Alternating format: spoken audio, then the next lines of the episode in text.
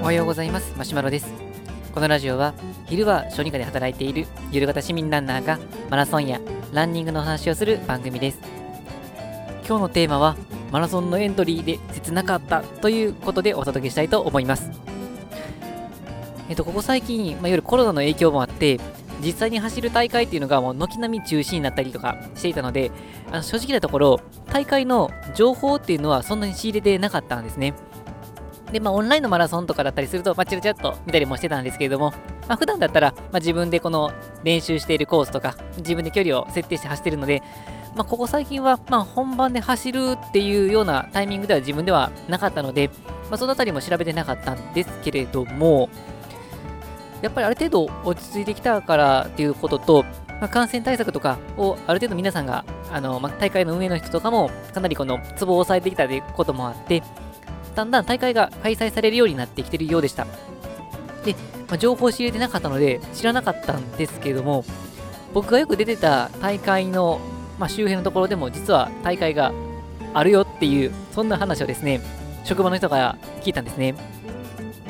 え、ー、と、まあ、関西、特に大阪に住まれている方だったらご存知かもしれませんけれども、あの淀川っていう、あの琵琶湖からこう流れてくるあの川がありますけれども、その大阪の部分のところで、えー、開催される淀川マラソンっていうのがあります。僕が出たのが、まあ、その淀川のマラソンもいくつか種類が実はあるんですが、僕が出たことがあるのが、大体まああの、えー、冬の時期、まあ、2月3月にあの行われる淀川市民マラソンと呼ばれる、あ、失礼しました。えー、11月ですね。全然違う に開催される、あの、淀川マラソン、淀川市民マラソンと言われるものだったんですけども、2月と3月とかにも、あの、企画としてバレンタインマラソンであるとか、あの、寛平ちゃんで有名な寛平さんが出てくるマラソンとかっていうのがあったりもします。でですね、今回、その、えー、淀川のマラソンで、えー、開催されるよっていう情報を聞いたので、早速調べてみたんですね。えー、そしたらですね、3月の下旬になんと開催されるっていうのがですね、という見つけですね、ちょっとテンションが上がったんですね。で、パッと見ると、ま、1キロとかのこのファミリーマラソンっていうのもありましたし、10キロとかハーフとかフルマラソンもありました。おで、これいいな、楽しそうだなと思ってですね、えっ、ー、と、すごくテンションは上がったんですけれども、もう、あの、調べて、あの、1分後ぐらいに、あの心が折れてしまいました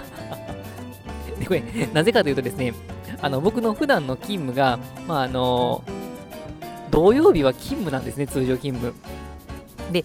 土曜日と日曜日のプランがあったんですけど、まずこの土曜日は通常勤務なので、あの、マラソンを走るために有給取るっていうようなことをしない限りは走れないという状況だったんですね。えっ、ー、と、土曜日がですね、まあ、スタッフの数が少ないので、まあ、非常にこの休みを取りづらいんですね。まあ、もしかすると、まあ、結構優しい上司なので、休みたいですって、しかもマラソンで休みたいですって言っても、もしかしたら休み取らせてもらえるかもしれないんですが、まあ、部下としては結構気が引けるっていうような、まあ、そんな感じなのが土曜日ですね。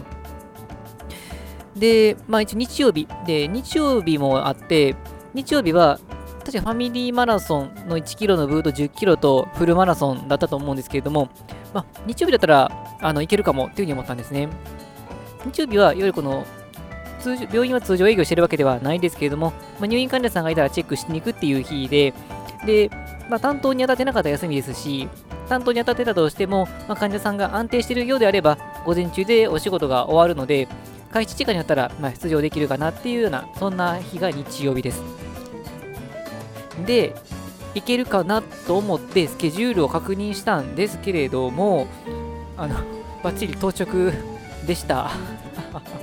というわけで、あの、土曜日と日曜日両方開催されるマラソンだったんですが、土曜は通常出勤日で無理で、日曜日は当直で無理でっていう、このなんとも残念な あの、大会があるって興奮して調べてあるって分かって、テンション上がってたのにいきなりへし折られるっていう、まあ、それが今回のお話です。まあ、ただですね、今回あの収穫だなと思ったのが、えーとまあ、意外と最近あの大会として開催されるものは増えてきたんだなっていうふうには思いました。で、まあ、もちろん今後も、あの社会状況が変わってくると思うので、あの安心していけるかどうかっていうのは、やっぱりこの経過を見ていかないといけないかなと思うんですけれども、安全にこの出場できるような状況が揃っているようであれば、あの改めてこの実際にやっぱりコースをあの走っていくっていうのは楽しいことですので、ぜひともエントリーできる大会を見つけてエントリーしていきたいなというふうには思います。まあね、しかもこう、もうそろそろ季節が行き過ぎてしまうと暑くてそもそも走れないということもありますので、まあ、行ける範囲であったらいいなとは願うばかりですね。はい、というわけで本日は以上です。このラジオではこのようなランニングに役立つかもしれない、そんな情報を日々配信しています。また僕自身はブログやツイッターなどしていますので、よければチェックしていただけると嬉しいです。はい、それでは、えー、大会がですね、どんどん開催されて、また走あの一緒に走れるようになったら嬉しいなと思いますので、大会あったらぜひ皆さん一緒に走りましょう。それでは、さよなら。